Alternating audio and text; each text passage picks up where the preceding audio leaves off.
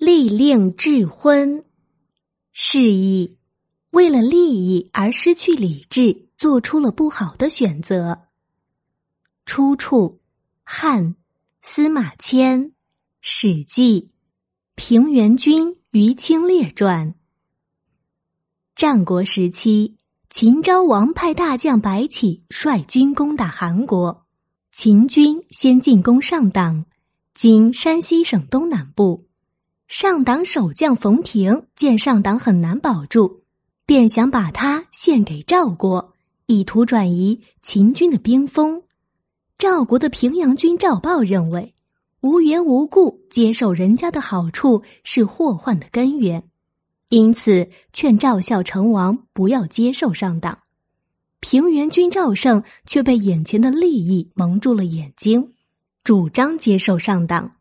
赵孝成王左右权衡，最后还是派平原君接受了上党的土地，并封冯亭为华阳君。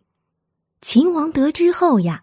立即派大将白起率军大举进攻赵国，战争一直打了三年，最后赵国四十万大军在长平全军覆没，这就是历史上有名的秦赵长平之战。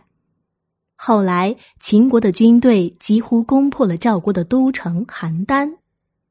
司马迁在评论这一历史事件时指出呀，比语曰。利令智昏，平原君贪冯亭邪说，使赵献长平兵四十余万众，邯郸几亡。这段话的大意是说，俗话说，利这个东西能够使聪明人冲昏头脑，丧失理智。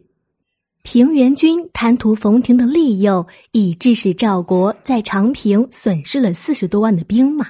甚至连国都邯郸都几乎丢掉。